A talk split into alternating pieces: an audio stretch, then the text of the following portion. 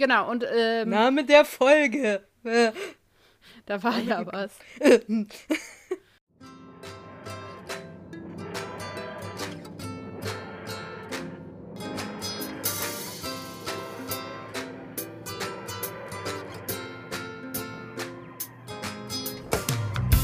willkommen, meine lieben Zuhörenden, zu einer neuen Ausgabe von Brillant, ein Doctor Who Podcast.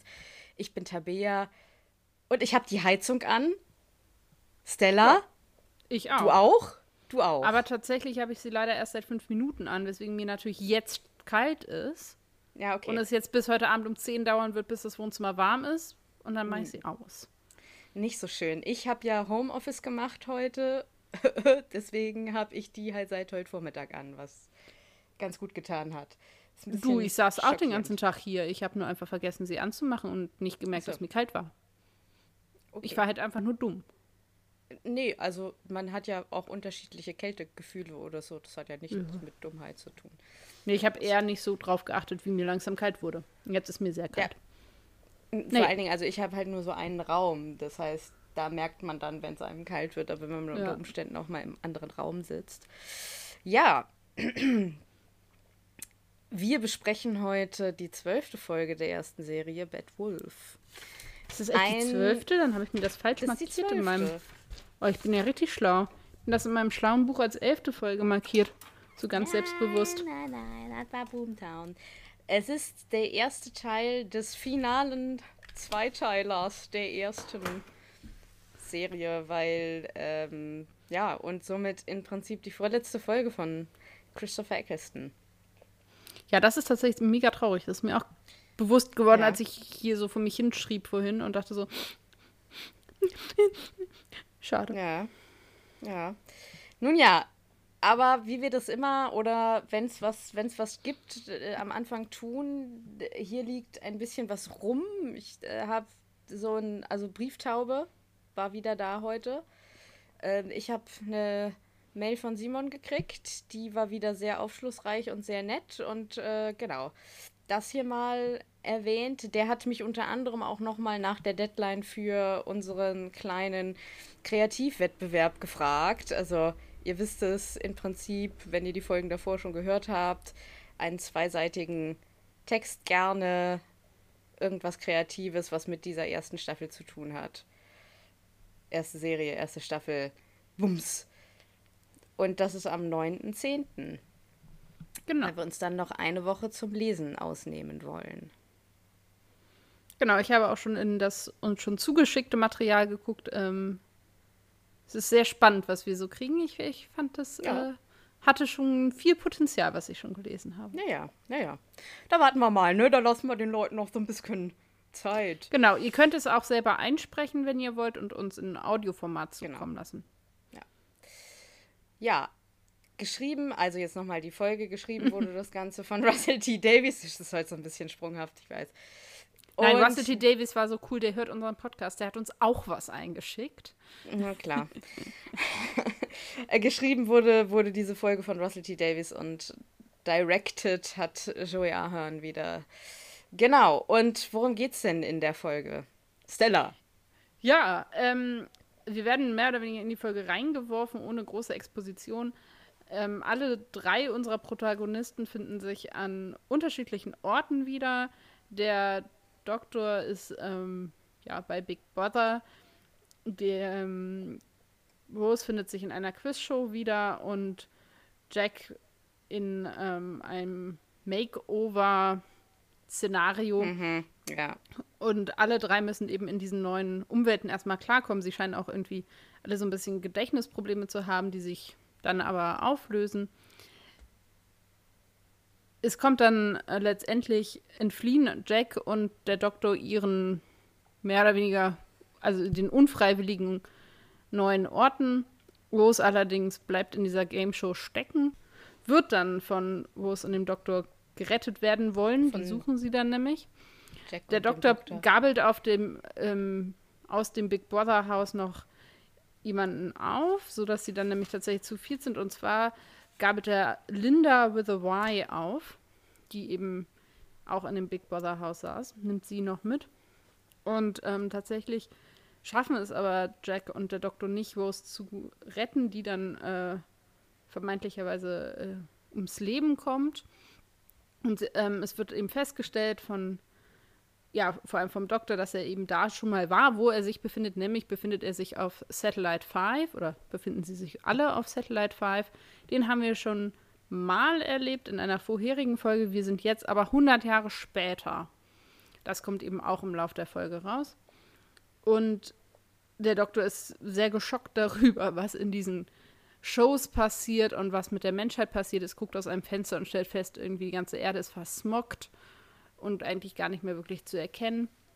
Und Linda erklärt ihm eben, dass das vor 100 Jahren angefangen hat. Eben in dem Moment, wo die ganzen Nachrichtensender aufgehört haben auszustrahlen, ist die Welt mehr oder weniger in so eine Schockstarre verfallen.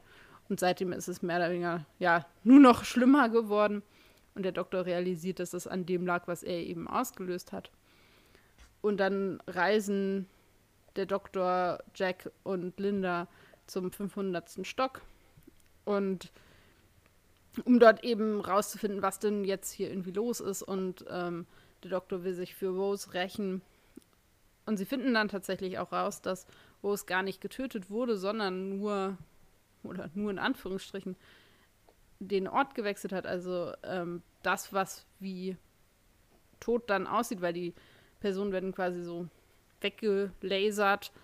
Disintegrated äh, nennen sie das. Ja, was auch immer. Das also werden ja. aufgelöst ihre Keine Einzelteile ja. zersetzt, aber sie taucht tatsächlich woanders wieder auf. Und das findet Jack raus.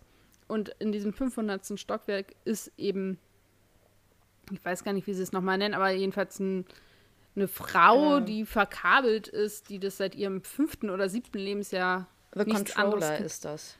Ach, genau, genau. So, also die Controllerin mhm. äh, zu Deutsch. Ähm, und die dann während eines Sonnensturms dem Doktor sagt, okay, hier sind irgendwie noch andere am Werk und My Masters und sie wird kontrolliert von anderen Wesen.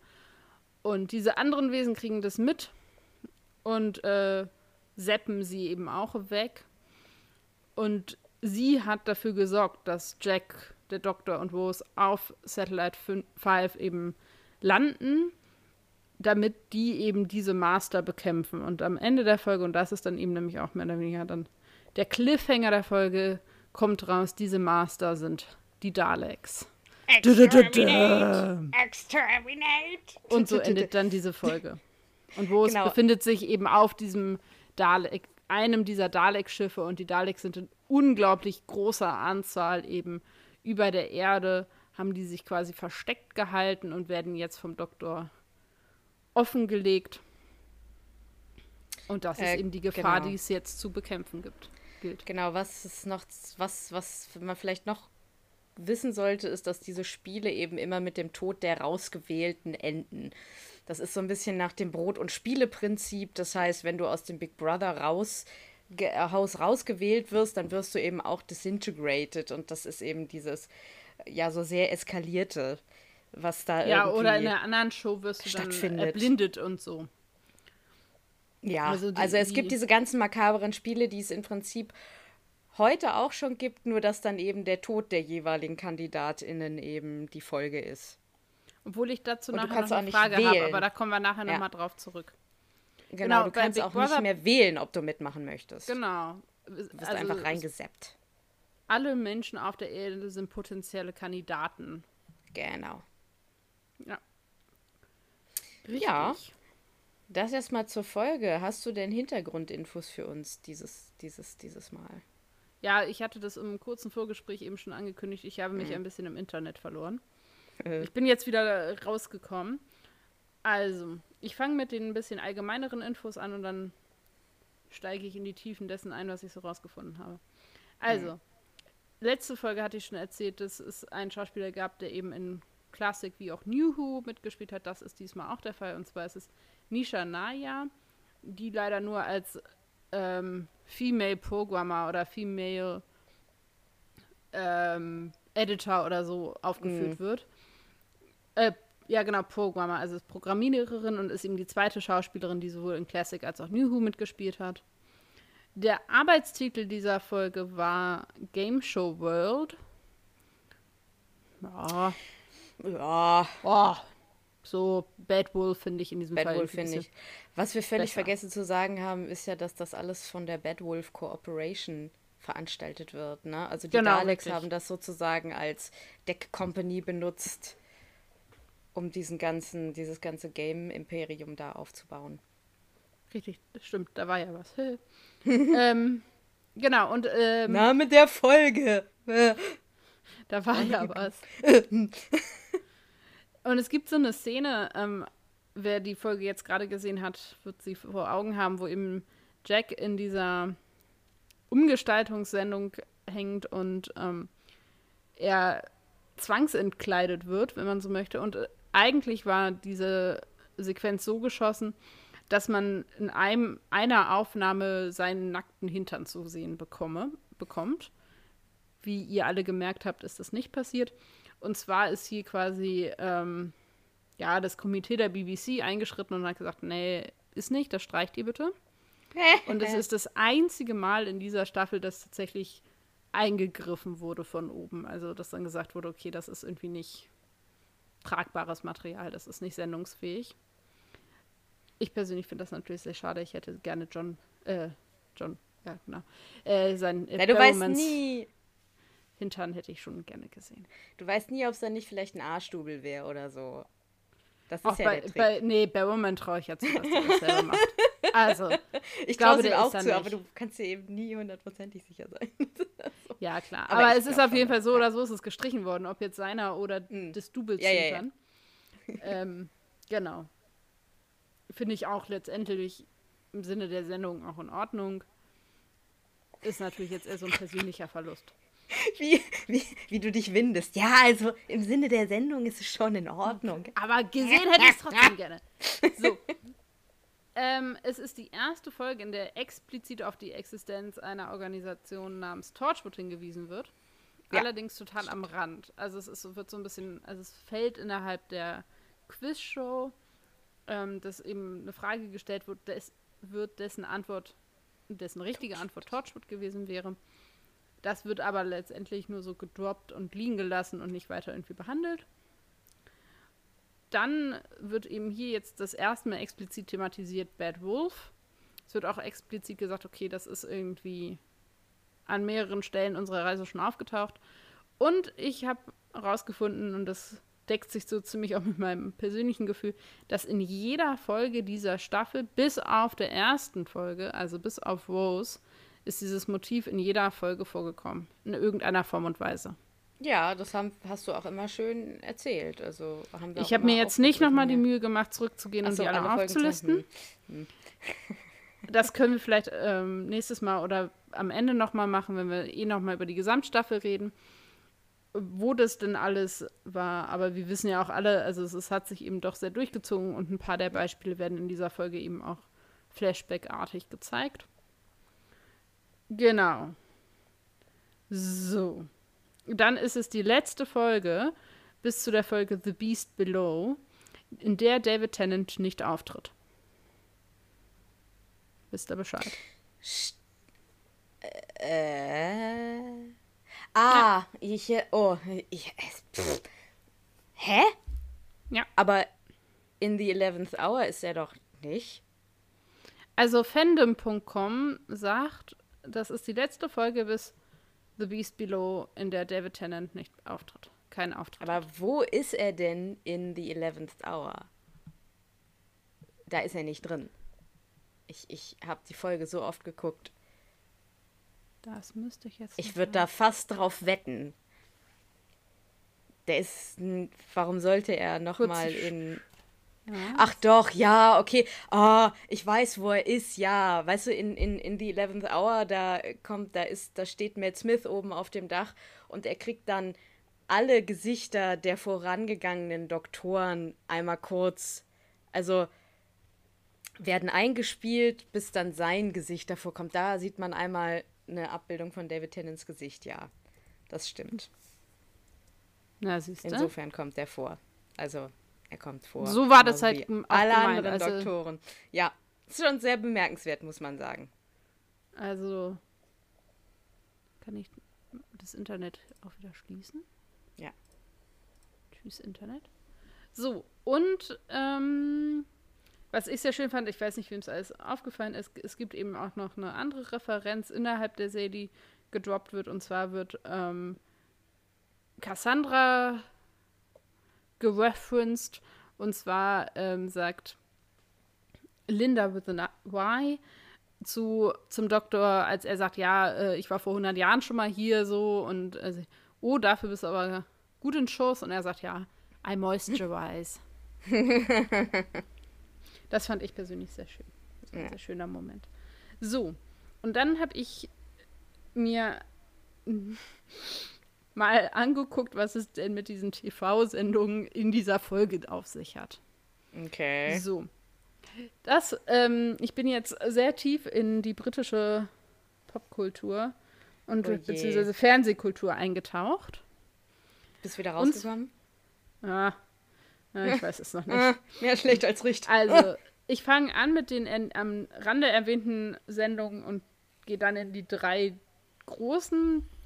Also, in dem Gespräch vom Doktor und Linda, wo sie vor diesem großen Fenster stehen und sich die Erde angucken und dann ein bisschen über eben das reden, was auf diesem Satellite 5 so gesendet wird, fallen ganz viele verschiedene Namen von verschiedenen TV-Sendungen. Die einzige der genannten Sendungen, die tatsächlich fiktiv ist, ist die Sendung Bear with Me, in der man irgendwie mit einem Bären zusammen wohnen soll. Äh, laut dem, was der Doktor sagt, und die Sendung findet er auch mit am besten und freut sich da irgendwie drüber, dass es die immer noch gibt. Mhm. Alle anderen Sendungen gibt es tatsächlich. Ähm, ja, ja, die werden eben in der Erzählung von Linda, da, sie macht klar, dass die alle quasi jetzt ganz anders sind, als sie mal waren und irgendwie auch, ja, perversiert wurden, wenn man so, also die sind halt, ja, alle tödlich ja. und alle irgendwie auch, ja, ja, krass ist noch gar kein Ausdruck. Willkommen also. immer in, in Rom, äh, in, im, im Römischen, also verstehst du, was ich meine? Ja, und alles äh. sind auch ein bisschen satirisch dem, was nämlich die Sendungen eigentlich sind. So, und das habe ich jetzt nämlich mal nachgeguckt. Es gibt die Sendung Call My Bluff. In, also zum Teil laufen die auch nicht mehr oder liefen zu der Zeit, wo die Folge gedreht waren, oder sind irgendwelche klassischen Sendungen, die aber dann auch schon nicht mehr liefen. Der allgemeine Brite hat die aber wohl zu kennen. Jedenfalls der allgemeine Brite, der viel Fernsehen guckt. Call My Bluff ist eine Fernsehsende, in denen Definitionen von obskuren Worten geraten werden müssen. Also es gibt eben obskure Worte und dann werden verschiedene Definitionen für diese Worte angeboten, wovon nur eine richtig ist und zwei sind halt Bluffs. Also sind halt falsch. Und dann gibt es irgendwie Teams und die müssen irgendwie sich die aussuchen und es war furchtbar kompliziert. Dann die Sendung Countdown ist halt eine Spielshow, dessen Regeln ich mir angeguckt und nicht verstanden habe. Es war so kompliziert, dass ich es beim Lesen nicht verstanden habe. Falls also irgendjemand im Publikum weiß, worum es um die, in der Sendung Countdown geht und wie das Spiel funktioniert, kann uns gerne schreiben. Ich habe es nicht verstanden. Dann Ground Force ist tatsächlich eine Gartenumbaushow. Also so eine oh mein Gott, mein Garten ist so hässlich oder oh mein Gott, mein Garten ist so langweilig und dann kommen halt so Gartenprofis Ach. und machen deinen Garten cool. Ja, so es gibt ja auch in Deutschland sowas. Genau, also mein Garten, so dein Garten, unser Garten, irgendwie so. Sowas ist das. Dann äh, Wipeout ist halt äh, eine klassische Fragesendung. Stars in Their Eyes ist eine Talentshow, in denen die ähm, Teilnehmerinnen und Teilnehmer ihre Lieblingsstars imitieren. Und zwar nicht nur gesanglich, sondern eben auch im Outfit und Auftritt.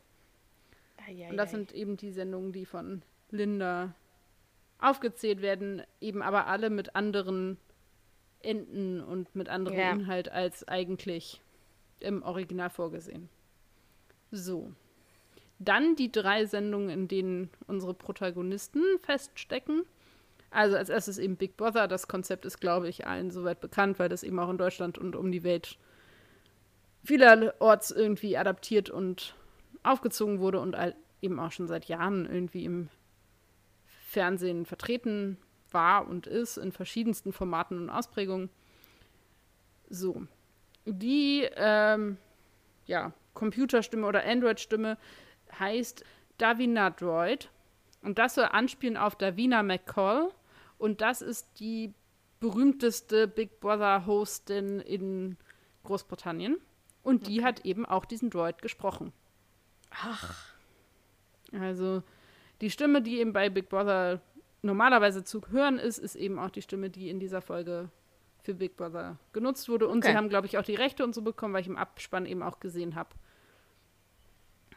dass die das Symbol und so haben nutzen dürfen. Und es war wohl auch so, dass Big Brother später eins der Möbelstücke, die in der Doctor Who-Folge benutzt wurde, selber irgendwie gekauft haben und selber bei Big Brother nochmal verwendet haben. Also irgendwie so. Und da bin ich das erste Mal im Internet versackt. Es gab dann so ein Charity-Veranstaltung im Fernsehen, wo dann David Tennant gegen eben diese Davina McCall angetreten ist in einem Quiz. Und dann habe ich mir hm. dieses Quiz angeguckt und so und am Ende haben sie sich geküsst und es war großartig. das Internet. Ja. Dann The Weakest Link, die Quiz-Sendung in der Rose Festing, gab es auch in Deutschland und hieß da Der Schwächste fliegt. Ich ah, weiß okay. nicht, ob du das jemals gesehen hast. Ich ja. habe das sehr gerne geguckt. Ich fand das ein großartiges Format. Ich glaube, Uh, nee, jetzt darf ich mich nicht. Ich weiß nicht mehr genau, wer es moderiert hat. Ähm, ich glaube, es war Sonja Zietlow, aber ich will mich da nicht irgendwie in Teufelsküche bringen. Und da heißt die Showhostin in der Doctor Who-Version Android. So, wer jetzt keine Ahnung hat, denkt halt, okay, dann haben sie halt ein Wortspiel mit Android gemacht. Mhm. Aber Android soll anspielen auf Anne Robinson, die eben diese Sendung ja. jahrelang gemacht und geführt und so hat und dafür eben auch sehr renommiert ist. Und auch die hat den Android gesprochen. Und da war es eben so, dass sie, die Macher von Doctor Who, lange dachten, dass ähm, Anne Robinson nicht zusagen würde. Und sie hatten mhm. tatsächlich schon einen Stimmenimitator oder eine Stimmenimitatorin eben schon angestellt, um diesen Android zu sprechen, als sie dann zugesagt hat. Ah, Weil sie eben ja, sich ziemlich sicher war, dass sie das nicht machen würde. Mhm. So, und dann kommt die Sendung, in der Jack eben festhängt, das soll sein What Not to Wear. Das ist die einzige dieser drei Sendungen, die mir persönlich überhaupt nichts sagt. Nie gesehen, keine Ahnung. Das Konzept ist wohl, dass Leute, die halt sich nicht anziehen und nicht schminken können, von zwei Damen umgestaltet werden, so dass sie halt fashionable und gut aussehen. Ich habe auch vielleicht ja. dazu das eine oder andere YouTube-Video geguckt und danach gedacht, typisches Vorher-Nachher-Format. Ne? Ja und auch so. Oh, ich finde ganz furchtbar, weil es halt nur ums Äußere geht und das ja so ja, gar nicht klar. mein Thema ist. Die beiden Droids, die da drin vorkommen, heißen Twin E und Susanna. Und das sollen sein Trinny Woodland und Susanna Constantine, die auch von den entsprechenden mm. Leuten gesprochen wurden. Unfassbar. Da Was halt schon alles echt ziemlich, ziemlich cool ist.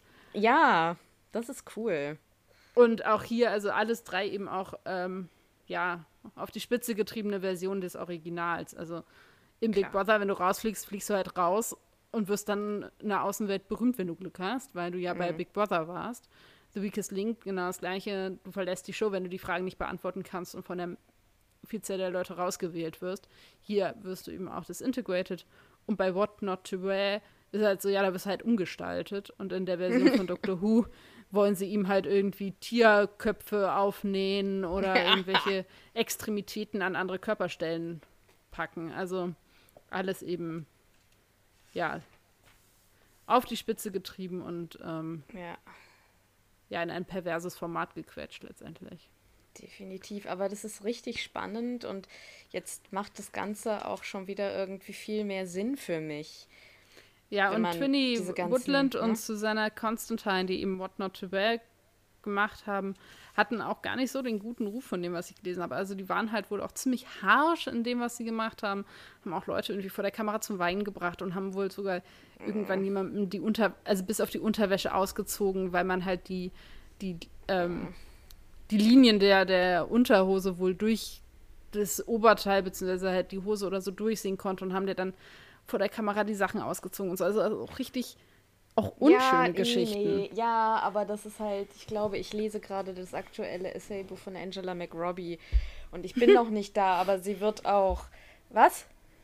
Ja, ja, der Name sagt also, mir was. Ja, Angela McRobbie ist eine ganz äh, bekannte ja, Forscherin der Cultural Studies, die in London an der Universität Communication äh, unterrichtet. Bin mir gerade ein bisschen unsicher, aber die wird in diesen Essays, die sich mit Feminismus und Medien und so auseinandersetzen, das macht sie eigentlich, ich würde sagen, hauptberuflich. ähm, und die wird auch noch zu so Vorher-Nachher-Formaten kommen. Und ich weiß nicht, ob sie sich jetzt mit What Not to Wear auseinandersetzen wird oder ob sie es vielleicht mit einem zeitgemäßeren Vorher-Nachher-Format tun wird. Aber da bin ich schon sehr gespannt drauf, wenn ich dahin komme. Weil ich das auch immer sehr kritisch sehe. Also ich, ja, kann damit nicht viel anfangen. Ich gucke auch tatsächlich, habe das wenigste von dem, was jetzt auch so gereferenzt, referenzi also ihr wisst, was ich meine, äh, wurde da geguckt. Ähm, aber ja, man hört natürlich trotzdem von allem irgendwie. Und Big Brother kennt, glaube ich, jeder, selbst wenn man nie eine zusammenhängende Folge geguckt hat. Obwohl ich ja, tatsächlich ich nicht glaube, dass du heute noch nach Big Brother berühmt werden kannst, weil dazu, glaube ich, inzwischen weniger Leute, zu wenig Leute Big Brother gucken. Aber ja, ich habe tatsächlich, als ich ähm, in England war, im Urlaub relativ viel Big Brother geguckt und tatsächlich auch, ich glaube, ein Finale mitgekriegt und so. Es war, ähm, damals war jemand bei Big Brother, der eben Tourette-Syndrom hatte, was das Ganze natürlich, wie das so im Fernsehen ist, nochmal eine, ja, eine andere Form von interessant oder ungewohnt spannend irgendwie gab, aber ich fand ihn vor allem furchtbar sympathisch. Hm. Deswegen kann ich mich daran so gut erinnern, dass ich damals diese Staffel gesehen hatte. Sonst in Deutschland habe ich A, nie so viel Fernsehen geguckt, wie ich in England Fernsehen geguckt habe. B, hab, hätte ich hier niemals Big Brother dürfen, gucken dürfen. Das hätten meine Eltern gar nicht zugelassen. Da durfte ich das halt, weil es war Urlaub und mhm, England mhm, und mhm. überhaupt. Und wie mhm. gesagt, der schwächste Fliege habe ich selber gerne geguckt, weil ich das irgendwie ein spannendes Format fand, obwohl das eigentlich das Prinzip an sich, du wirst halt von deinen Mitspielern rausgewählt, wenn du nicht gut genug bist, ist eigentlich auch ein bisschen fies. Hat aber ja. hier in Deutschland nie so richtig Fuß gefasst. und an sich sind in Deutschland, glaube ich, auch so Spielshows und so nicht so groß, wie das in England ist. Also die haben echt viele. Also die haben ein breites Format, was ja schon daran deutlich wird, was hier irgendwie alles gefallen ist. Aber wir haben einfach nicht so viele Shows, die so breit nee, und so ne? populär laufen. Geil, wir hatten, also eine Zeit lang war ja Wer wird Millionär unfassbar populär und dann gibt es ja im ersten noch diese Quiz-Sendung, dessen Namen ich jetzt, die, die, läuft aber auch schon irgendwie 100 Jahre oder so. Die mit dem Pilawa? Ja, ich glaube ja. Das mhm. Quiz mit Jörg Pilawa ist das. Die läuft Ja, aber das sind ja so Quiz-Sendungen, aber generell so, also Ach, auch so Spielshows so, und so. so. Na gut. Also, also wir haben halt Quiz-Sendungen und dann haben wir nicht mehr viel andere so Spielformate. Stimmt ab und zu mal so, so samstagsabends auf dem Sat 1 irgendwie, aber das sind dann so einmalige Geschichten. Aber so lang laufende, also keine Ahnung, früher mal Halligalli oder so, aber es ist einfach irgendwie, ich glaube, Deutschland hat auch einfach ein bisschen eine andere Fernsehkultur als Definitiv. England, jedenfalls so wie ich das erlebe. Ähm, Definitiv. Genau, es war auf jeden Fall sehr spannend, da mal so einzutauchen, vor allem, weil ich jetzt endlich auch weiß, was es mit dieser mir war immer klar, dass die dritte Sendung, also die in der Jack ist, auch irgendwas mhm. ist, aber ich die nie kannte und das jetzt erst irgendwie wirklich rausgefunden habe. Na, mir war irgendwie sich das klar, eigentlich bezieht. Ja, mir war irgendwie klar, dass es so ein Vorher-Nachher-Format sein soll, aber ich hatte natürlich, ich habe einfach nicht den kulturellen Hintergrund, da irgendwelche Moderatorinnen zu erkennen oder eine bestimmte Serie. Ich habe sowieso gedacht, ähm, dass diese ganzen, also gut, bei Big Brother ist es halt klar und bei The Weakest Link, da hatte ich auch überhaupt keine Ahnung, dass das tatsächlich erstens eine reale Serie in England ist und es das zweitens auch noch in einer Adaption hier in Deutschland gab. Ich habe halt gedacht, ah, okay, das ist jetzt irgendwie so was wie Wer wird Millionär, nur in Wir töten die Schwächsten am Ende. Ja, und das andere ist, wie gesagt, so ein Vorher-Nachher-Format. Das gibt es ja in den verschiedensten Ausführungen irgendwie. Ich meine, Tine Wittler nur für Menschen, so, weißt du? Ja. so, ja. Nee, aber also es ist ein unglaublich großer ähm, Teil irgendwie der Popkultur und eben da merkt man sehr, wer halt eigentlich die intendierte Zielgruppe dieser ja. Sendung ist. Voll. Also man ist als Mensch, also selbst ich, die ja durchaus ein bisschen britischen Hintergrund mitbringt, hätte davon das wenigste irgendwie einordnen, zuordnen können. Hm. Und ich weiß auch nicht, also wahrscheinlich hätten auch viele Briten, die eben jünger sind, das nicht gekonnt, weil viele dieser Sendungen, die dann erwähnt wurden, auch irgendwie in den 80ern liefen oder so. Also hm. in dem Fall war es eben auch an dann die Eltern oder das ältere Publikum einfach gerichtet, weil viele Sachen schon gar nicht mehr liefen. Ja. Gut, Vor allem jetzt aber von diesen Formaten, die so an der Seite erwähnt wurden. Genau, gut. Äh, aber auch da ist es natürlich doch so subtil gemacht. Ich meine, es macht schon was aus, aber es ist natürlich so gemacht, dass du trotzdem ohne weiteres die, die Folge genießen kannst, wenn du das alles ja. nicht kriegst. Das sind diese subtilen Referenzen, die eben gemacht sind für Leute, die älter sind. Das haben wir auch ganz oft mit Klassiku, also Referenzen, die man ist schön, wenn man es mitkriegt und wenn nicht, dann ist es kein Drama. Also eben, dass sowohl neue Fans und alte Fans irgendwie gemeinsam das genießen können, was uns im Prinzip ja auch schon zur Story bringt, zur Story bringt. Und ah, ich, wir haben ja kurz vorher schon drüber geredet. Ich habe irgendwie das Problem mit der Geschichte, dass ich weiß, dass sie auf Spannung geschrieben ist ich sehe das, ich fühle es nur nicht. Das ist so eine Folge, wo ich früher oder später was an, also nebenher irgendwie auf meinem Handy daddel oder so. Und ich weiß, um ehrlich zu sein, nicht so richtig gut, warum.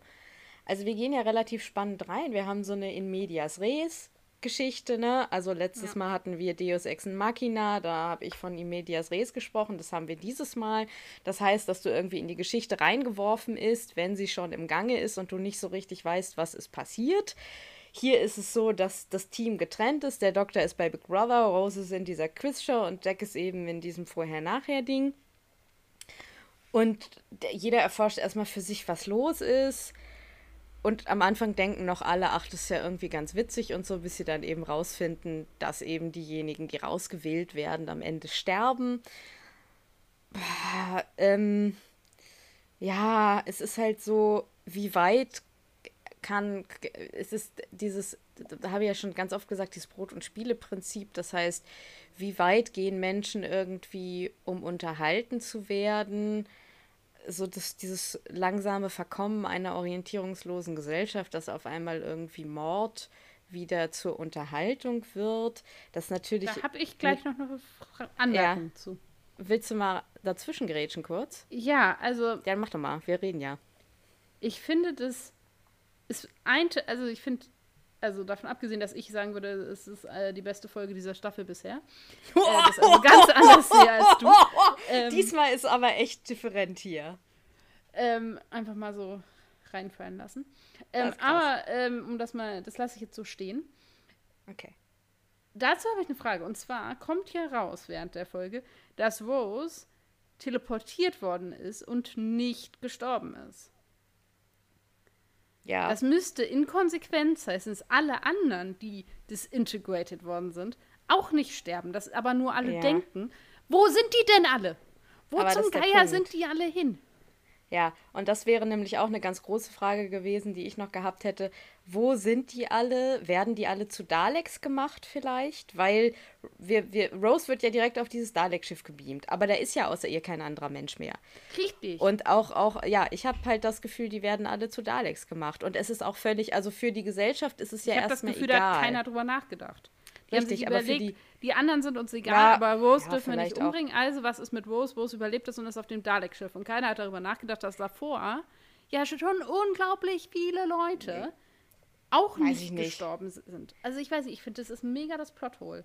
Ich finde, das ist auch nicht so ganz koscher. In meiner Welt haben sie dann, wie gesagt, irgendwie die in Daleks verwandelt, was eben dann auch irgendwie töten ist. Aber für die Gesellschaft, die das irgendwie als Spektakel sieht, ist das ja erstmal egal. Ja, das ja, ist also, richtig, aber trotzdem. Das ist ja erstmal wurscht. Nee, aber ist auch eine große Frage, die ich auch hier in dieser, in dieser also, äh, Folge irgendwie an Russell T. Davies stellen will. Wo sind die alle? Sind es dann wirklich Daleks geworden oder habt ihr die dann irgendwie in den Weltraum geschmissen oder sind die alle in einem anderen Raum mit einem großen Swimmingpool und machen Party? Während Rose, keine Ahnung, ich weiß es nicht. Naja, ähm, auch die ja. ähm, Kon ähm, Controllerin wird ja auch auf das Dalek-Schiff ja, ja. ja. katapultiert. Deswegen, die also müssen da eigentlich halt alle hingebeamt werden. Ja, eigentlich schon. Also, das ist echt eine Frage, die für mich offen bleibt, weil halt ja alle meinen, dass diese Leute ja sterben, aber wenn die alle auf diesem Schiff wären, würde das ja auch irgendwann mal auffallen. Ich weiß auch nicht. Also genau. irgendwie. Dann kommt ja irgendwie raus, dass die da eben, also, also erst denken sie, okay, sie sind aus Versehen da reingezogen worden. Dann wird am Ende klar, die Daleks haben sie da reingezogen. Und im Endeffekt geht es ja auch darum, dass der Doktor erkennt, okay, das ist my, that's my doing. Also ich bin im Prinzip nee, schuld daran, dass das hier entstanden ist. Aber der Doktor, Jack und Rose sind in die Spiele geworfen worden, nicht von den Daleks, sondern von der Controllerin. Ja, Sie aber die ist ja im Auftrag drei... der Daleks unterwegs. Nee, eben nicht? Ja genau nicht. Ach so, dann Sie hat die drei dahin geholt, damit der Doktor die Daleks bekämpft. Ah, siehst du, das habe ich nicht so richtig gekriegt irgendwie am Ende. Ich auch nicht. Ich habe okay. das bei Wikipedia nachgelesen. Oh, das zählt glaub, nicht. Doch, doch, das, das zählt. Fies an dieser Stelle. Ja, okay, aber äh, im Endeffekt geht es ja dann wirklich am Ende darum, dass der Doktor erkennt, okay, ich habe irgendwie diese makabere Welt kreiert. Aber da frage ich jetzt auch an der Stelle, was ist dann irgendwie die moralische Botschaft? Weil er hat ja Satellite 5 irgendwie von dieser, ja, von dieser, von diesen Fake News befreit und ja. heißt das dann, dass Menschen nicht ohne diesen Medienschwall leben können, dass sie dann durchdrehen und dann irgendwie wieder zu Römern werden? Das finde ich auch eine etwas zweifelhafte Kiste. Also nach dem Motto, jo, du hast uns irgendwie hier 100 Jahre ohne mediale Führung gelassen. Kein Wunder, dass wir alle Barbaren geworden sind. Vielleicht bin das nee. aber auch nur ich. Aber ich kann mir halt vorstellen, dass so ein bisschen dieses, naja, du kannst halt nicht was ändern und dann abhauen und davon ausgehen, das richtet sich von alleine. Ja, also, das stimmt, ja. Also eher so dieses, du, du kommst dahin, du löst das Problem, aber du denkst halt nicht drüber nach, dass dieses Problem oder die Lösung des Problems Konsequenzen hat, sondern gehst davon aus, damit ist ein Ding irgendwie getan. Aber ja, er hätte ja, also recht. in der Theorie wäre er da geblieben, hätte er irgendwie dafür gesorgt, dass es dann irgendeine Form von Nachrichten gibt oder hätte er das besser mit der, jetzt weiß ich ihren Namen leider nicht mehr, aber eben der Reporterin, die dann ja noch übergeblieben ist, der ein bisschen ja. dieser Aufgabe zukam, darüber aufzuklären, was passiert ist, wäre er da geblieben, hätte das irgendwie begleitet, wie auch immer, wäre es vielleicht anders gekommen. Aber er ist halt abgehauen und ist weitergezogen, in dem Glauben, damit alles richtig gemacht zu haben. Ja, ich gebe dir recht, das ist so ein bisschen das Ren Square of Colors Prinzip. Ähm, aber ich finde es schon auch so ein bisschen. Ich finde es eine. Ja, wie divers. Ich finde es eine. Nee, nicht divers. Ich finde es eine. Oh, wie nennt man das? Das ist eine sehr hin und her gerissene Botschaft. Also verstehst du so dieses, für mich ist das ambivalent. So, so ambivalent ist das, danke sehr. Genau, ich finde es eine sehr äh, ambivalente Kiste da irgendwie. Ja. Ähm, das sind meine Gedanken zu dieser Story erstmal. Ich finde, was ich, also, obwohl, doch, was ich schön finde, was, was ich sehr witzig fand, ist, dass dieses ganze Big Brother Haus, äh, diese Wohnung total 90er ist und auch die Mode der Innen, Innenwohner, ich finde das total 90er. Deswegen finde ich es mhm. auch so witzig, als, die, als der Roboter sagt, die übrigens auch so super übersexualisiert sind, diese Roboter irgendwie mit den Brüsten, keine Ahnung. Das fand ich auch ein bisschen komisch. Äh, die sagen zu Jack, ja, das ist ja so 2000er, was du da trägst. Und da denke ich mir so, hä? Aber das ist doch schon auch irgendwie so ein bisschen 90er, oder? Vielleicht ist das auch so ein, oder so nicht so definiert, also schon auch sehr Jahrhunderte fließendes Outfit. Das kannst du halt auch in den 90ern angezogen haben und in den Nullerjahren. Ich weiß es nicht, so doll kenne ich mich modisch nicht aus, aber das fand ich so ganz, ganz, ganz, ganz witzig und, und nett. Und der Unglaube am Anfang finde ich auch sehr unterhaltsam, muss ich sagen. Dass alle am Anfang so, ja, was wollt ihr eigentlich von uns? Oh, fuck! Ja, also That ich werde jetzt mal kurz, quickly. Äh, ja erklären, warum ich finde, das ist eindeutig ja. eine der besseren oder wenn nicht sogar die beste Folge der Staffel bisher ist, ähm, ist es, ich persönlich fand, es war die perfekte Mischung aus Humor, Action und Story. Also es gab halt viel Humor an verschiedenen Stellen, äh, vor allem eben in dieser, ja, Makeover-Szene mit Jack gab es ganz viel witzige Momente, aber auch an anderen Stellen. Dann gab es eben viel Action, viel ist passiert, vor allem dadurch, dass wir ja am Anfang drei Handlungsstränge haben, also an verschiedenen Orten erzählt wurde. Und dann eben die Geschichte, die letztendlich ja jetzt ähm, gar nicht irgendwie ein neues Problem ist, sondern wir kennen den Ort schon, wir kennen die Gegner schon, aber trotzdem ist es irgendwie frisch und neu, weil halt die mhm. Problemstellung doch eine andere ist. Also es muss erstmal rausgefunden werden, was ist da eigentlich los. Wir haben dieses Konzept mit diesem Controller oder Controllerin. Wir haben das Ganze 100 Jahre später. Wir haben diese, dieses Game Show-Element. Also ganz viele neue Sachen, aber in gewohnter Umgebung und ähm, gewohnten Gegenspielern, wie wir am Ende dann feststellen. Dann eben dieses, diese Idee von, okay, jetzt erlebt der Doktor mal die Konsequenz seiner ähm, Aktion und seiner Handlung. Also, okay, was passiert eigentlich, wenn ich irgendwo Dinge tue und dann weiterreise, dass er davon ausgeht, okay, das wird dann schon irgendwie, aber das ist halt nicht immer gegeben. Dann tatsächlich, wenn man den Vorspann am Ende der letzten Folge nicht gesehen hat, war es durchaus unerwartet, dass die Daleks auftreten. Also natürlich nimmt so ein bisschen dieses Preview ja, ja, am Ende der Vorgängerfolge das ein bisschen vorweg. Wenn man das aber jetzt nicht sieht, ähm, ist das eine super unerwartete Wendung, weil man ja eigentlich irgendwie diesem Game Show Setting mit dieser Controllerin und so überhaupt nicht weiß, wie man es zu erwarten hat. Mhm. Und von der Art, wie es gemacht ist, würde ich auch eher von entweder, also irgendwas Humanoiderem ausgehen als den Daleks, mhm, aufgrund ja. dieses Spielshow-Konzepts. Also weil das halt super an irdische Kultur angelehnt ist, an ähm, Menschen gerichtet ist und all das. Und dass dann ausgerechnet die Daleks dahinter sind, die man eigentlich so viel Raffinesse nicht zutraut. Ja. Und ich muss auch sagen, ganz, ganz kurz, ich hatte mir den Abspann nicht angeguckt und ich dachte auch die erste, also ich wusste, dass es, dass es, dass es äh, eins dieser zwei großen Antagonisten ist, aber ich war die erste Viertelstunde, nee, ich war bis zum Ende der festen Überzeugung, dass es die Cybermen sind. Und dann ist mir aufgefallen, ja. nee, fuck, es sind ja die Daleks, hatte ich wieder vergessen. Aber ich finde, Cybermen hätten irgendwie noch so, weiß ich nicht, wahrscheinlich auch wegen ihrer humanoiden Form.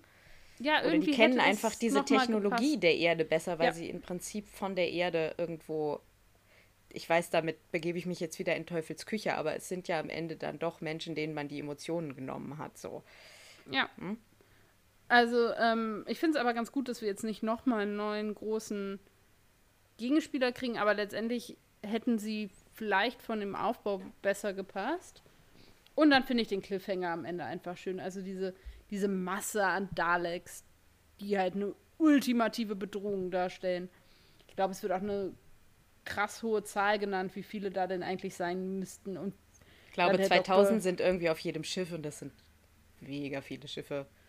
Ja, ja, also ich glaube, er sagt irgendwie eine halbe Million, wenn nicht sogar mehr. Also es ist. Ja. Und halt ein bisschen. Und eben dann gekoppelt an die Kritik dieser Unterhaltungskultur und eben des Konsums dieser Unterhaltungskultur, was irgendwie so im Hintergrund mitläuft, nicht zu aggressiv ist. Man kann das aufnehmen, man kann das da aber auch liegen lassen. Das finde ich eigentlich ganz angenehm. So, dass man kann das einfach im Rahmen dieser Folge so als gegeben betrachten kann, aber auch sagen, okay, das ist durchaus schon auch ein Hinweis daran, was wir eigentlich heute oder damals für Guckgewohnheiten haben, was sind es eigentlich für perverse Sendungen schon im Originalformat, die mhm. hier halt überspitzt werden als Mittel der Satire, um halt deutlich zu machen, es ist eigentlich auch krank, Leute alle zusammen in ein Haus zu sperren und zu gucken, wie die sich ankeifen. Und dann ja, ja. jede Woche müssen sie sich gegenseitig da rausschmeißen. Allein das ist auch schon fragwürdig. Mhm. Genau, also finde ich eine Kombination aus vielen Sachen, ohne dass die Folge irgendwie zu voll ist oder ja, manche Sachen nicht auserzählen kann oder ähm, finde ich schön. Und dann abschließend, und dann bin ich mit meiner Lobesrede auch am Ende. Ich finde, dass eben die losen Enden der Staffel gut zusammengeführt werden. Also ich finde es eben auch als Vorläufer einer finalen Folge gut, weil wir jetzt das Aufgreifen des Bad Wolf-Motivs haben. Wir haben eben diese Flashbacks, die nochmal die Staffel so ein bisschen minimalistisch Revue passieren lassen. Und dann eben zum Beispiel diesen Kommentar von, vom Doktor nochmal auf das Moisturize und so. Mhm. Also das nochmal Dinge, die so über die Staffel passiert sind, nochmal aufgegriffen werden und gut zusammengeführt werden. Fand ich ja. schön. Und das ist so das Paradoxe. Ich, ich, ich, ich finde das alles grundsätzlich auch. Ich fühle es nur nicht. Ich, ich, ich weiß auch nicht. Ich, also erstmal finde ich, dass Jack eigentlich wieder zu wenig genutzt wird oder dass Jack im Prinzip wieder sehr viel auf sein Äußeres reduziert wird. Was auf der einen Seite natürlich auch Barrowmans Ding ist, weil der geht da halt auch drin auf. Auf der anderen Seite geht er so von diesem, keine Ahnung, von so einer witzigen Figur, äh, die da irgendwie auch so bisschen sexistische Witze macht. Also in dieser Show, ich weiß nicht, dann packt er irgendwie diesem einen Roboter da an die Brüste und du denkst dir so, wäre das jetzt eine richtige, ein richtiger Mensch, hätte ich riesige Probleme damit. Ich habe da irgendwie aber auch Probleme mit, wenn das so ein humanoider Roboter irgendwie ist. I don't know. und dann wird er irgendwie zum Terminator, der sich eine eigene, eine eigene Waffe bastelt, wo er dann immerhin wieder was tut. Also ich finde, er ist auch wahnsinnig. Ja, er ist irgendwie wieder nur so. Was ist denn ich? Ja. Aber er ist ja auch derjenige, der rausfindet, dass Rose letztendlich gar nicht tot ist. Also dass das ist das Ding er auch Ende, so ein bisschen, was er dann tut, ja. Was halt auch Absolut, gut ja. ist, um das ein bisschen ja, zu relativieren oder auszugleichen. Was es mit den Brüsten auf sich hat, ich weiß nicht, ob das so gemeint ist oder nicht, aber tatsächlich in der Originalsendung ist es tatsächlich so, dass diese beiden ähm, Damen, also das äh, Trini Woodland und Susanna Constantine, auch dafür kritisiert wurden, dass sie eben nicht von Brüsten reden bei Frauen, sondern von Tits. Und das ist tatsächlich ja. auch auffällig in der Sendung. Also ich habe drei Minuten dieser Sendung geguckt und mir ist das schon aufgefallen. Und habe es dann eben auch nochmal nachgelesen und vielleicht ist das eine Anspielung darauf gewesen, ich weiß es nicht. Kann sein, das macht es für mich halt nicht so richtig, also es macht es für mich nicht besser. Ähm, nee, aber, aber, das gibt dem Ganzen so ein bisschen ja, Kontext. Das gibt dem Kontext auf jeden Fall. Und dann finde ich das eigentlich ein super Kniff, dass sie das mit diesen Game-Shows machen. Und es berührt mich überhaupt nicht. Ich glaube, das liegt aber auch einfach daran, und das ist jetzt ein super subjektiver Grund, weil ich keine dieser Shows je wirklich geguckt habe. Oder da irgendwie. Ich erinnere mich so ein bisschen an, an diesen ersten Big Brother-Hype. War das schon, das muss schon in den 90ern gewesen sein oder noch in den 90ern gewesen sein oder auf jeden Fall am Anfang der Nullerjahre. Das müsste ich jetzt genau nachgucken. Daran erinnere ich mich, aber ich durfte sowas halt auch nie gucken. Ich habe mich nur für irgendwelche Spielsendungen oder so interessiert. Und weil ich das von mir aus schon irgendwie langweilig finde, habe ich, glaube ich, auch keinen Spaß daran, dass da ganz viel äh, unsere Figuren drin stecken. Das Einzige, was dann so ein bisschen spannend ist, ist halt, dass du rausfindest, okay, die sterben am Ende. Da ist es kurz spannend. Und dann geht's für mich, obwohl die Folge wirklich auf dem Papier richtig gut strukturiert ist, geht es mir ein bisschen zu glatt alles. Ich weiß nicht, es klingt mhm. komisch. Es ist auch, glaube ich, ein sehr subjektives Gefühl. Also ich bin irgendwann nicht mehr so eingesogen, dass ich dabei bleibe. Ja, also, aber es ist ja ganz gut, dass Geschmäcker da auch einfach auseinandergehen. Ich finde ja, das aber alles, das, was du gesagt hast, ja. auf jeden Fall. Aber ich glaube schon, dass das ein bisschen daran liegt, dass es tatsächlich eine Folge ist, die tief in britischer Kultur mhm. gesetzt ist und da jetzt du vielleicht noch ein bisschen weniger als ich, aber wir da nicht drin aufgewachsen sind ja. oder nicht drin verortet sind, uns die halt nicht da abholt, wo sie einen abholen soll. Und es wurde tatsächlich auch gesagt, also eine also sie ist sehr, sehr gelobt worden, die Folge, aber eine Kritik, die geäußert wurde von wichtigen Menschen, war, äh, dass diese Folge schlecht altern wird. Weil sie eben so in Popkultur verankert ist. Das teile ich jetzt nur bedingt, weil es gibt auch heute noch Shows, so, also wenn ja, man so und es ist ja überträgt. auch noch ein Teil unserer Popkultur. Ich meine, wir haben es ja dann doch noch erlebt, aber es ist halt eher sowas. Aber vielleicht hätte ja, uns das mehr abgeholt, mhm. wenn die in einem perversen Setting von einer Version von Wetten Das gewesen wären, zum Beispiel. Wie auch immer das ausgesehen hätte, aber das hätte es uns hört nie auf. und Thomas Gottschalk macht ein, macht ein Michelle. Jetzt haben wir nochmal. Und hier. Verstehst du? Gott. Und das auf ewig. Nicht mit ja. Michelle. nicht mit Michelle. Aber vielleicht hätte uns das anders abgeholt. Möglicherweise, ja. Also das, ähm, dann hätte, also das wäre sehr äh, wenig britisch gewesen, aber so, um das mal zu übertragen. Also das hätte vielleicht eine ganz andere Wirkung gehabt, ja. weil man da sich anders einfach emotional angesprochen fühlt. Kann natürlich total sein. Oder es liegt einfach an mir. So, keine Ahnung. Ich gebe das auch gerne zu. Also das ist ja, ja. ne? Ja.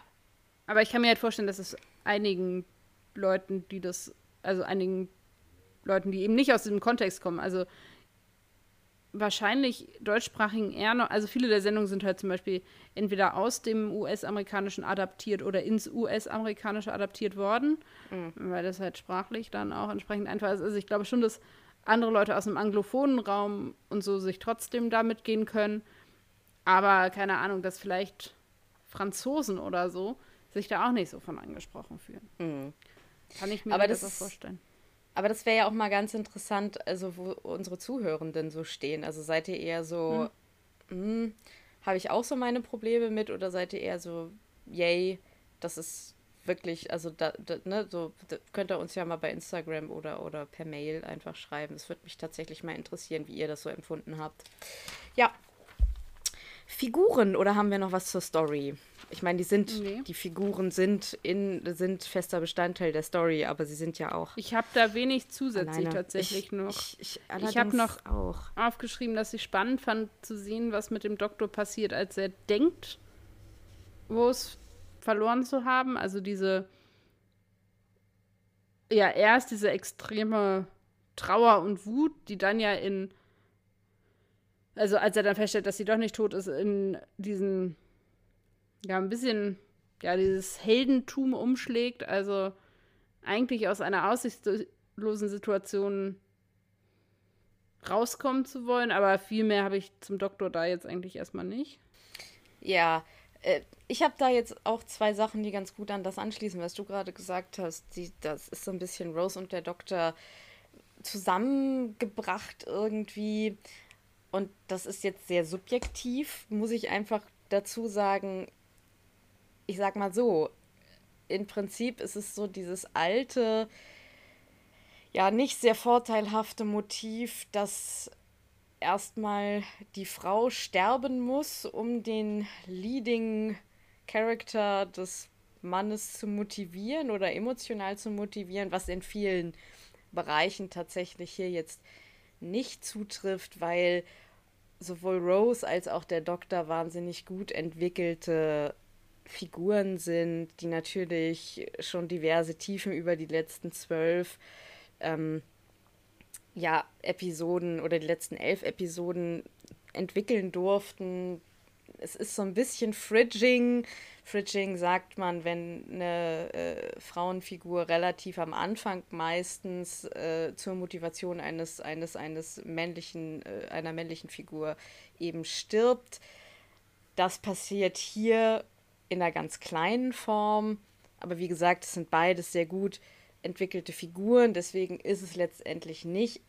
Aber dann dieses am Ende, dass er dann auf einmal so heroisch wird, das mir dann auch so ein bisschen, okay, es würde mir besser gefallen, wenn Rose selbst die Entscheidung treffen würde, sich irgendwie daraus zu retten. Das sind Kleinigkeiten, die sehr subjektiv mir persönlich aufgestoßen sind. Da kann man natürlich auch mit Berechtigung sagen, was stellst du dich eigentlich so an? Äh, das sind ja beides super gut entwickelte Figuren. Aber da, da, für mich persönlich war das dann auch so, dass ich da saß und im Prinzip so gedacht habe, ah, ja, okay, also hat ihn das jetzt motiviert, obwohl ihn ja Emotionen im Allgemeinen motiviert. Also vielleicht ist das auch nur so ein Motiv, was ich schon zu oft gesehen habe und es irgendwie nicht mehr sehen kann. Und jetzt, weil es einmal in dieser Folge passiert, ja, mir doof aufstößt, aber ja, keine Ahnung. Aber Emotion braucht ja nun, das ist ja auch eine subjektive Berechtigung, die die braucht, ne? Also, und wenn ich das da gefühlt habe, dann ist das halt auch erstmal so auf der anderen Seite. Ja, sonst habe ich halt noch, aber das ist halt wirklich, also diese Linda with a Y, Habe ich aufgeschrieben. Mhm. Sweet. Ja. Ja, zu Jack habe ich ja eigentlich schon viel gesagt ja. jetzt. Ähm, ja, dann werden wir tatsächlich, glaube also ich, pff, gibt's noch was? Nö. Ja. Rose ist ein bisschen underwhelming, ne? Ja, aber die ist ja auch in einer Situation, also das, ja, die sind auch alle in diesen Spielen. Das ist auch so, ja. Naja, vor allem ist sie in einem. Also sie hat ja auch keine Chance. Sie ist ja in einem Spiel, in dem nee. sie überhaupt keine Chance hat, weil sie ja die Antworten überhaupt nicht wissen könnte. Ja. Und deswegen ja, ja, wirkt sie, glaube nee, ich, ich meinte auch nicht in, in, dem, weil weil ich meinte das auch nicht so nach dem Motto, oh, sie dumm. Nee, aber dadurch kommt so. das so rüber. Deswegen ist halt das so, ja. wirkt das so under, underwhelming, weil sie halt hm. in dieser Show auch nicht irgendwie vorankommt, weil sie da ja überhaupt nicht vorankommen könnte, weil sie das halt einfach auch nicht zu wissen hat. Ja. Und du hast total recht. Sie halt viel der Folge einfach nicht da ist. Also, weil sie ja vermeintlich ja. weg ist. Ja. So, dann hat ja, sie halt auch nicht viel ich glaube, Chance. das ist auch mit dieser ja, vielleicht hat es auch so ein bisschen mit dieser Struktur zu tun, auch dass es ja die erste Folge einer Doppelfolge ist. Und ich könnte mir vorstellen, dass mir die zweite Folge dann vielleicht besser gefällt, weil da geht es ja erheblich, erheblich mehr ab. Also so meine ich mich zu erinnern. Ja. Gut. Dann würde ich jetzt einfach mal auf die Frage kommen, was hast du denn mitgenommen aus dieser Folge? Naja, das eine, das hatten wir aber ja schon so ein bisschen die Reflexion der eigenen Sehgewohnheiten. Also was gucke ich mhm. mir eigentlich an und was nicht. Äh, noch ein ganz kleiner Nachtrag dazu, quasi ein bisschen überbrückend. Was man sich durchaus angucken kann, wenn man eine Dreiviertelstunde hat, die man mal so umbringen möchte. Das sagt man im Deutschen überhaupt nicht, aber ihr wisst, was ich meine. Ähm, dann kann man mal bei YouTube gucken. Ähm, The Weakest Link, Doctor Who Edition. Ähm, habe das Tabea vorhin schon mal zugeschickt, den Link. Sehr Habe ich heute beim Essen geguckt. Ist irgendwie ganz nett. Also es ähm, sind halt Schauspieler, die ähm, bei Doctor Who mitgespielt haben. ist gleich von 2007 die ähm, Edition. Das haben die halt als Charity-Event. Also ganz viel Charity-Events gibt es in England im Fernsehen, um eben Geld zu sammeln für wohltätige Zwecke. Und da spielen eben diese Schauspieler mit, gegeneinander oder miteinander so Weakest Link kann man sich mal angucken, ist ganz nett. Und viele der Fragen haben eben auch Dr. Who-Bezug und so. Und das ist sehr nett gemacht. Und dann erlebt man eben auch diese Anne Robinson mal in Action und kann das auch ein bisschen einordnen, wie dieser Droid so ist. Die sehen sich tatsächlich auch sehr ähnlich, dieser Anne Droid und die Anne Robinson vom Style. Das ist ein bisschen erschreckend. Genau, äh, das nur als äh, Nachtrag. Ähm, genau, also ich habe mitgenommen, so ein bisschen die eigene Sehkultur zu reflektieren, was, was gucke ich mir im Fernsehen an, was nicht. Aber tatsächlich bin ich da auch nicht so die Kandidatin für, weil ich gucke halt einfach kein Fernsehen. Also ich mhm. konsumiere Inhalte auf Mediatheken, aber die sucht man sich ja gezielt aus. Und dann gucke ich eigentlich fast nur noch on demand. Also das ist halt so Fernsehen im klassischen Sinne haben ich hier auch gar nicht. Ähm, also es gibt hier mhm, in diesem ja. Haushalt keinen Fernsehanschluss. Dementsprechend passiert es mir selten, dass ich irgendwie, früher bin ich mal auf irgendwelchen Sendungen hängen geblieben und dann hat man die halt zu Ende geguckt und so ist mir lange, lange, lange nicht mehr passiert. Ähm, sonst mitzunehmen wäre für mich, dass selbst wenn man denkt, dass man was Gutes getan hat, dies aber trotzdem negative Folgen haben kann. Ja, ja, bin ich ganz bei dir. Also ich habe mir ganz, ganz, ganz wörtlich aufgeschrieben, Brot und Spiele, aber gemeint habe ich eben das, was du gerade gesagt hast, seine eigenen Sehgewohnheiten. Mein Problem ist dabei aber auch so ein bisschen, dass ich sowieso auch schon, auch durch mein Studium, das muss man jetzt einfach mal sagen, mir sowieso schon seit Jahren irgendwie Gedanken über Sehgewohnheiten mache und das irgendwie durchanalysiere. Deswegen war das jetzt auch keine super mhm. neue Erkenntnis irgendwie für jo. mich. Und mir war, mir ist seit Jahren klar, dass Spektakel ähm, keine Grenzen kennt im Prinzip. Und dass es, also mir ist relativ klar, dass es irgendwie äh, gar nicht so viel braucht, um, um diese Grenze wieder zu überschreiten. Wir haben das im Prinzip jetzt schon mit Snuff Filmen. Äh, wie gesagt, daran sehen wir das irgendwie schon, dass, dass, dass es diesen, diesen, diesen Hang dazu gibt. Und das ist mir seit Jahren klar. Und deswegen ist es jetzt keine mega neue Erkenntnis, aber das habe ich irgendwie mitgenommen. Und ja. Das war mein Beitrag okay. zu dieser Kategorie. Was ist dein Zitat? Also mein Zitat ist relativ stumpf, ähm, aber ich fand es irgendwie witzig. Ähm, ist, wir befinden uns in What Not to Wear und Jack fragt, What's the defabricator? Ihm werden die wird die Kleidung vom Körper abgelasert. Okay, defabricator does exactly what it says on the tin.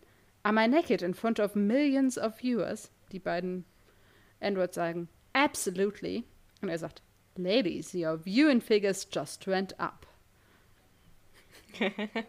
Sehr schön. Ich habe nämlich ein Zitat von Jack und dem Doktor zusammen.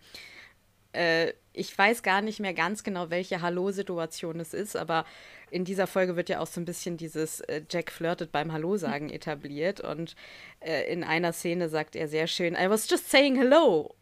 Und der Doktor sagt, for you, that is flirting. Ja. Das finde ich sehr passend, weil das ja so ein Running Gag bleibt. Ja. So. Quizfrage. Ich glaube, wir werden uns die gleiche Quizfrage stellen, aber mal schauen. Weiß ich noch ja, okay. nicht. Bist du oder soll ich anfangen? Fang du mal an. Okay. Ähm, es ist ein bisschen makaber, dieses Okay, Mal, dann bin ich, ich äh, dann haben wir nicht die gleiche Frage. Okay. Okay, äh, du musst ein Spiel äh, um dein Leben spielen. Welches würdest du spielen? Okay, wir sind nah beieinander. Ähm, ich würde okay. irgendwas spielen, in dem ich gut bin. Ich weiß nicht. Cool. Lange ausschlafen. Doctor Who Activity. Nein, wie heißt das? Doctor Who Cluedo oder so, keine Ahnung. Lange ausschlafen. Ähm, nein, äh, ja, ich würde natürlich irgendwas nehmen, was ich gut kann. Ähm, um die Wette kassieren. Wer bewegt sich zuerst, hat verloren. Um die Wette kassieren? Weiß ich nicht. Ähm, vielleicht. Äh, ich mache das schon ein paar Jahre, also Bioprodukte am Etikett erkennen. Also Bioprodukte am Etikett erkennen. Bioprodukte am Etikett erkennen. Ja, vielleicht. Okay, das ist doch mal eine Aussage. Das wäre jetzt so spontan, aber keine Ahnung, ob ich da kommt drauf an, gegen wen ich spielen muss. Also um die Wette nett sein. Ich weiß es nicht. Äh, ja, irgendwie so, äh, ich bin halt nicht so gut bei so sportlichen Sachen und so, da fallen halt echt viele Sachen schon weg was so Sendungen angeht. Ja, ich auch nicht. Also von daher, ich dachte jetzt auch eher an sowas, keine Ahnung, Brettspielmäßiges oder oh, so. Oh, Brettspiel. Bei welchem ja Brettspiel bin ich gut? Oder? Uh. Da ich letztens erst Mensch, sowohl in Monopoly als auch beim Spiel des Lebens abgezogen wurde, muss ich echt gut, gut überlegen. Obwohl ich sagen muss, also es war eine Monopoly-Version für zwei Spieler und das ist die dümmste Erfindung aller Zeiten. Das Spiel war in zehn Minuten rum. Also wer auch immer das entwickelt. Ernsthaft? Ja, ohne Witz. Es war ein echt schlecht entwickeltes Spiel. Ähm, ja, äh, sonst war ich früher bei Monopoly tatsächlich gar nicht so schlecht, wenn ich gegen meinen Vater gespielt habe. Es gibt auch so ein ähm, Harry Potter CNET. Also so, es gab ja früher diese CNET-Spiele, so DVD-Spiel, Brettspiele, wo dann unter anderem eben halt mhm. DVD gespielt wurde. Da bin ich richtig gut. Also in so einem Harry. Hä, das haben wir da, das hast du doch auch von Doctor Who, das haben wir doch auch schon. Ja, aber da sind auch die ganzen Classic Who-Sachen mit bei und da bin ich halt gar nicht so, so. gut. Deswegen müsste ich tatsächlich leider die, oder was heißt leider, aber ich müsste die Harry Potter-Version spielen, weil da wäre ich tatsächlich richtig, richtig ja, okay. gut. Ich glaube, ich mache das. Ich spiele okay, irgendeine Form von Harry Potter-Quiz also. um mein Leben. See it Harry Potter it is. Ähm, würdest du denn überhaupt gerne mal an einer Game Show teilnehmen? Also jetzt nicht in dem Extremformat, wie wir es hier haben, sondern in ja, dem nicht ganz so extremen Format, wie es bereits existiert. Also keine Ahnung, mal so, wenn es das noch gäbe, wetten das, wer wird Millionär, irgendein Quiz oder ähnliches. Habe ich, um ehrlich zu sein, überhaupt keine Ambitionen. Also was ich machen würde, wäre tatsächlich so ein Ding wie Wer wird Millionär Prominentenausgabe, wenn man dann irgendwie mal das Geld hat. Also ich würde dann irgendwie äh, für einen guten Zweck, glaube ich, Geld einspielen ich weiß nicht, also klar, wenn man mir jetzt sagen würde, hey, wir haben, wir brauchen unbedingt Leute. Hast du Lust, irgendwie für zwei Tage nach Köln zu kommen? Wir bezahlen dir irgendwie ein Hotelzimmer und du spielst halt einmal Wer wird Millionär, dann würde ich das schon auch machen, aber ich habe überhaupt nicht den Ehrgeiz, mich da irgendwo selbst zu bewerben und dahin zu gehen. Da muss ich leider sagen, da bin ich. Willst keine Tine Wittler bei dir in der Wohnung haben, die deine Wohnung umgestaltet? Nee. Nee, weil ich richte meine Sachen halt so ein, wie ich es mag. Ich brauche keine Tine Wittler, muss ich einfach sagen. Ich wohne hier schon echt gerne und das ist auch nicht irgendwie verkommen bei mir. Ähm, ja, also Nee, habe ich, bin ich überhaupt nicht, habe ich gar keine Motivation so. Aber ich bin auch einfach jemand, der zum Beispiel, ich, ich, ich werde halt auch überhaupt nicht competitive. Das ist so ein bisschen, mit mir Spiele zu spielen, also gerade so Brettspiele. Das kann sehr unterhaltsam sein, wenn man so lustige Brettspiele spielt. Aber dadurch, dass ich so null Ehrgeiz entwickelt zu gewinnen, äh, ja, ist das vielleicht manchmal auch für die Gegenspieler so ein bisschen frustrierend, weil die dann so denken, oh verdammt, wann wird sie denn endlich mal sauer oder so? Aber werde ich einfach nicht. Also, weil ich so immer diese, diesen, diesen, diesen super Abstand habe, das ist sowieso alles irgendwie nur ein Spiel hier und ich, das entscheidet halt nichts. Also, mhm. ich habe dann trotzdem auch an manchen Spielen Spaß. Nicht an vielen, aber an manchen. Aber ich werde überhaupt nicht so nach dem Motto, oh, ich muss jetzt irgendwie gewinnen. so ein bisschen frustrierend mit mir manchmal. Aber wenn, dann würdest du irgendwie eher so Richtung Quizshow oder so tendieren. Ja, ich denke schon, weil ich auf das andere, glaube ich, alles keinen Bock hätte. Nee, ich auch nicht. Obwohl, ich würde ganz gerne mal so, keine Ahnung, vielleicht das große, das große Pro7 Bob, Bob-Rennen oder so. Ich glaube, da, das, ich würde mich gerne mal so eine Bob-Rennbahn runterstürzen. Dann hätte ich dann Anlass zu. Da siehst du mal. Haben wir ja doch noch so was. Irgendwie, wenn es um so, ja, oder Bungee-Jumping oder so. Ach so, wenn es um sowas ginge, da wäre ich, glaube ich, schon dabei. Möchtest du erzählen, was du denn sonst noch so konsumierst? Ja, tatsächlich, weil das wirklich, dieses Mal ist es wieder sehr spontan und ich kann einfach nur sagen, dass ich Ratchet am Sonntag in einer Sitzung geguckt habe. Ratchet ist die neue Serie von Ryan Murphy, die auf Netflix ist. Sie ist von 2020 und es geht um die Vorgeschichte der Krankenschwester Mildred Ratchet, die vielleicht viele von euch aus dem Film Einer flog übers Kuckucksnest kennen. Das ist ein sehr, ja, zu meiner Jugend noch sehr bekannter Film. Eigentlich ist das ein bekannter Film. Ich weiß nicht, ob man den heute noch so kennt, aber es ist eine Paraderolle für Jack Nicholson gewesen und auch für die Schauspielerin, die die die, Krankenschwester Ratchet spielt, die hat da auch einen Oscar für gekriegt. Ich habe mir jetzt leider tatsächlich versäumt, ihren Namen aufzuschreiben, was eigentlich gar nicht geht.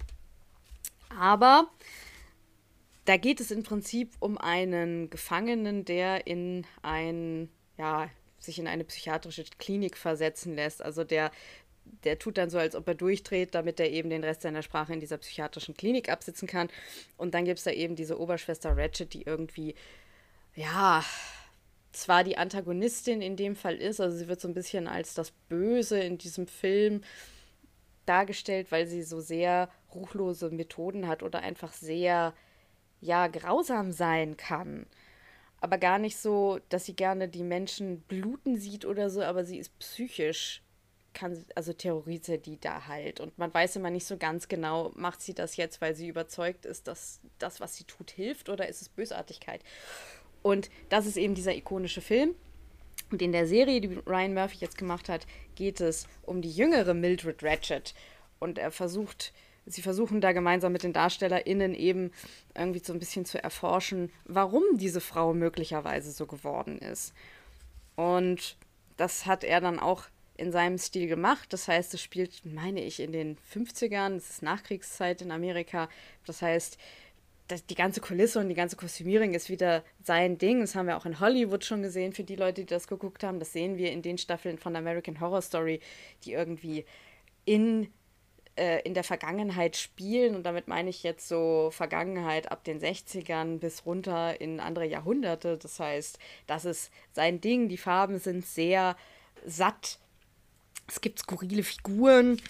Mildred Ratchet wird gespielt von Sarah Paulson und dann spielen halt noch solche Leute wie Cynthia Nixon mit, die man aus Sex and the City kennt und Sharon Stone spielt mit. Also hat sich da auch wieder irgendwie so ein Cast zusammenge ja, zusammengewürfelt.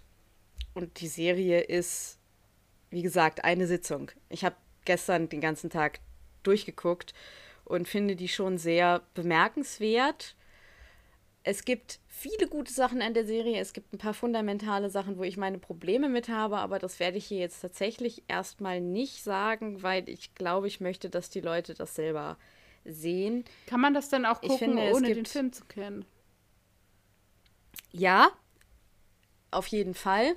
Meine Mutter würde jetzt insistieren, dass man den Film auf jeden Fall vorher nochmal gucken muss. Ich habe das getan. Ähm, aber ich habe ihn auch. Ich finde, es ist einfach gut, wenn man den Film vorher gesehen hat, okay. weil man dann weiß, wer diese Frau wird oder wie dieser Film, man muss das ja immer sagen, das ist ja eine Figur und dieser Film hat diese Figur so gezeichnet, wie sie ist. Und die Serie hat jetzt aber, also das hat Ryan Murphy auch gesagt, den Sinn, so ein bisschen zu erkunden, wie diese Figur zu dieser Figur im Film geworden ist. Das heißt, ich finde es schon sehr hilfreich, wenn man das weiß, wenn man jetzt sagt, das ist mir völlig scheißegal, ich will einfach nur eine gute Serie sehen, dann kann man die aber auch gucken. Ja, also ich sage jetzt nicht, jeder, der das nicht geguckt hat, darf diese Serie nicht gucken. Natürlich darf man, weil man darf ja grundsätzlich in dieser, äh, in diesen Sachen erstmal alles. Aber ich finde, man sollte den Film vorher gesehen haben. So, und jetzt habe ich nämlich auch den, den, den, den Namen der Schauspielerin, die die Mildred Ratchet damals in dem Film einer Flug übers Kuckucksnest äh, gespielt hat. Der Film ist übrigens von 1975. Die gute Frau heißt Louise Fletcher und hat, wie gesagt, damals einen Oscar für diese Rolle gekriegt. Also alleine deswegen ist es auch schon, weil beide sind wahnsinnig gut. Jack Nicholson und auch Louise Fletcher sind also das ist schon auch einfach ein sehr sehenswerter Film. Ich würde das schon empfehlen. Aber wie gesagt, man kann auch niemanden zwingen. Und wenn jemand sagt, ich habe da keinen Bock drauf, dann guckt die Serie trotzdem. Sie ist, pff, ja, ich würde sagen, eine der besseren Sachen, die er in den letzten Jahren gemacht hat. Weil Ryan Murphy, also Ryan Murphy hat ein paar Dinge, die er, zu denen er neigt zu tun, von denen ich auch kein Fan bin. Grundsätzlich muss ich aber sagen, dass ich seine Serien in der Regel schon eher mag. Ähm, aber ich lade jeden ein, sich das anzugucken und äh, trotz der positiven und negativen Dinge einfach dieses Spektakel auf sich wirken zu lassen, weil das ist es am Ende nämlich übrigens auch. Also es ist auch ein Spektakel natürlich, weil seine Darstellungsweise ja immer sehr, ja, einfach schon visuell sehr pompös ist. Es ist immer sehr beeindruckend, ob er jetzt das, das Horror, den Horror in bestimmten Geschichten ins Unendliche steigert oder ob er eben einfach sich in den Kostümen und den Darstellungen an dieser, dieser, dieser, dieser Zeit irgendwie äh, abarbeitet. Das ist beides da. Ja, das ist, das ist meine Empfehlung. Wie gesagt, gibt's, ist eine Netflix-Serie. Okay. Ja. Ich habe zurückgegriffen auf was, was ich also auf meiner inneren Liste hatte, was ich gerne vorstellen wollte weil das, dadurch, dass ich diese Folge jetzt so gut fand und ich irgendwie mal gucke, ob ich irgendwas finde, was ich thematisch anknüpfen kann, es hat thematisch überhaupt nichts damit zu tun, aber ich knüpfe das an im Sinne dessen, dass ich sage, okay, ich fand diese Folge so gut, also präsentiere ich jetzt eine Serie, die ich sehr gut fand. Das war ja. meine Überbrückung und zwar möchte ich ähm, vorstellen, die Netflix-Serie auch, in diesem Fall tatsächlich mit dem Namen Atypical. Atypical ähm, ist eine Coming-of-Age-Dramedy-Serie, die seit 2017 auf Netflix läuft und bisher gibt es drei Staffeln. Kommendes Jahr soll die vierte und letzte Staffel rauskommen.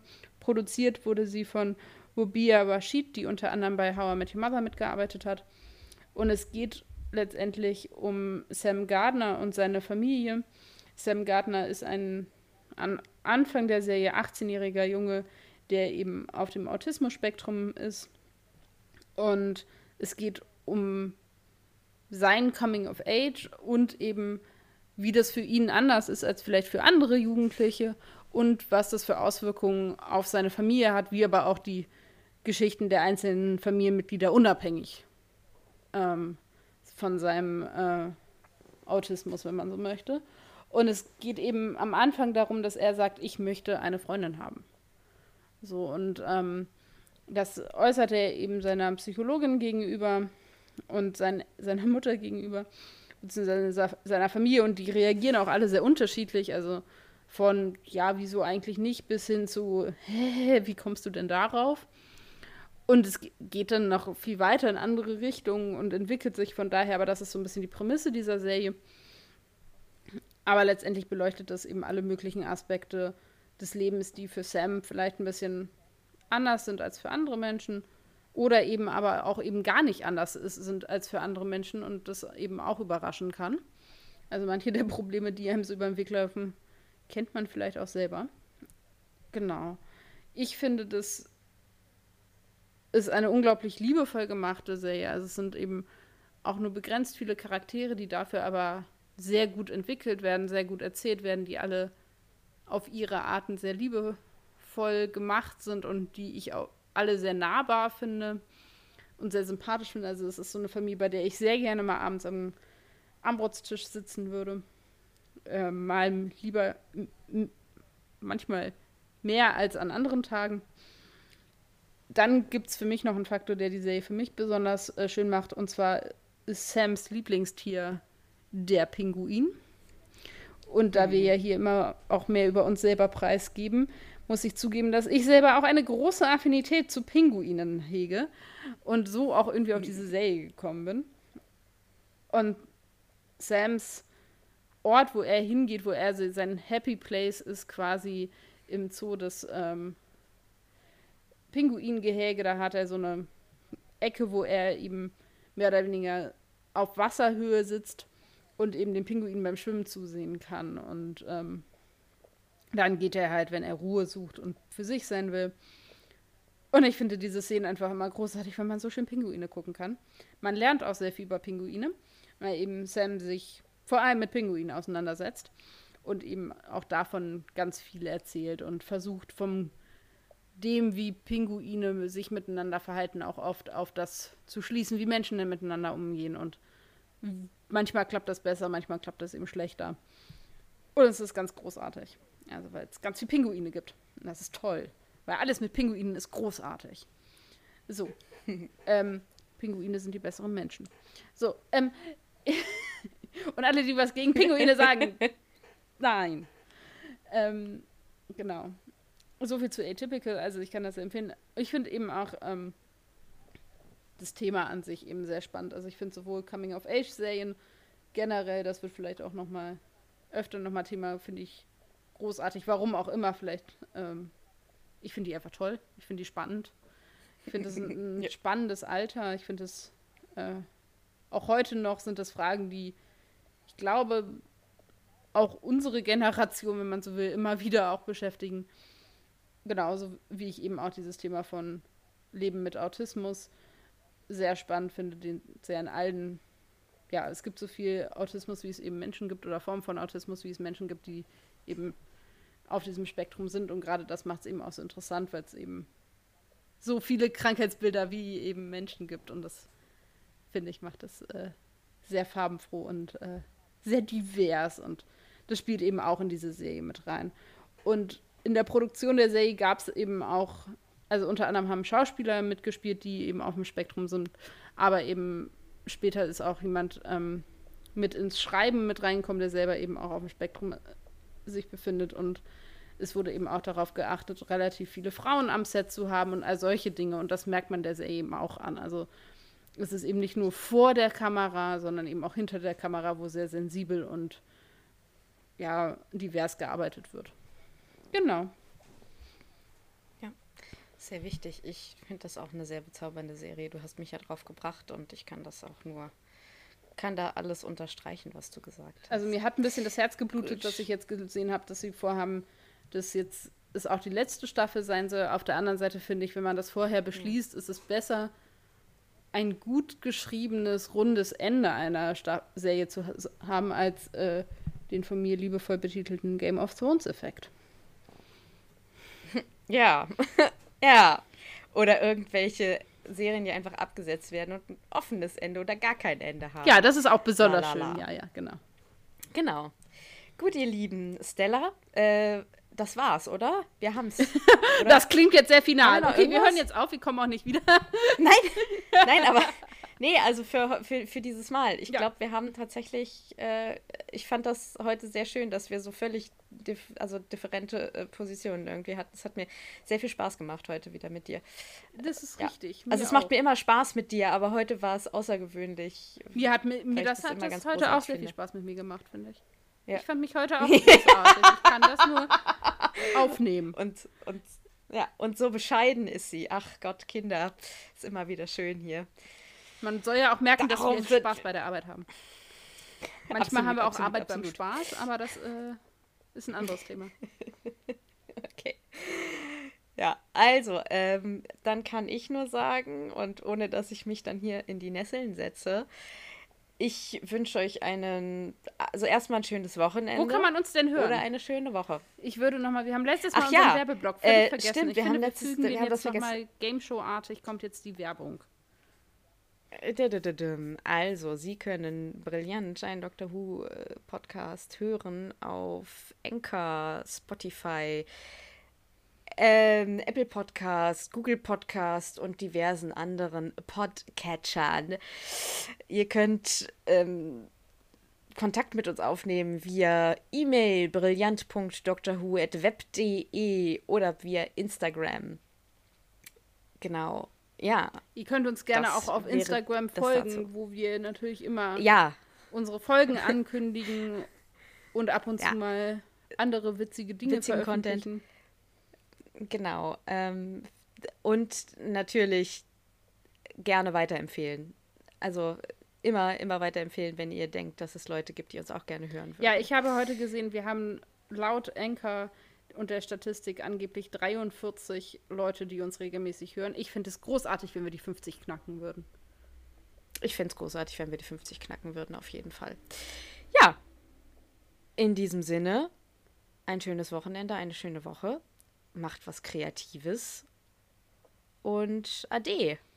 Genau, ähm, je nachdem, was ihr gerade gemacht habt, äh, hoffe ich, dass euer Geschirr mittlerweile getrocknet ist, eure Wäsche aufgehängt, eure Wohnung geputzt ihr frisch ausgeschlafen seid und die Folge jetzt nochmal von vorne hören müsst, weil ihr leider nach fünf Minuten schon eingeschlafen seid, das Puzzle zu Ende gepuzzelt oder wie auch immer. Ich hoffe, ihr habt sehr viel Spaß beim Schreiben der Geschichten, die ihr uns dann alle schicken werdet oder beim Aufnehmen der Geschichten, die ihr uns einsenden werdet. Viel Spaß bei der nächsten Dr. Who-Folge und dem Gucken und lasst euch von trübem Wetter nicht die Stimmung vermiesen. Herbst ist eine gute Zeit, um viel Serie zu gucken.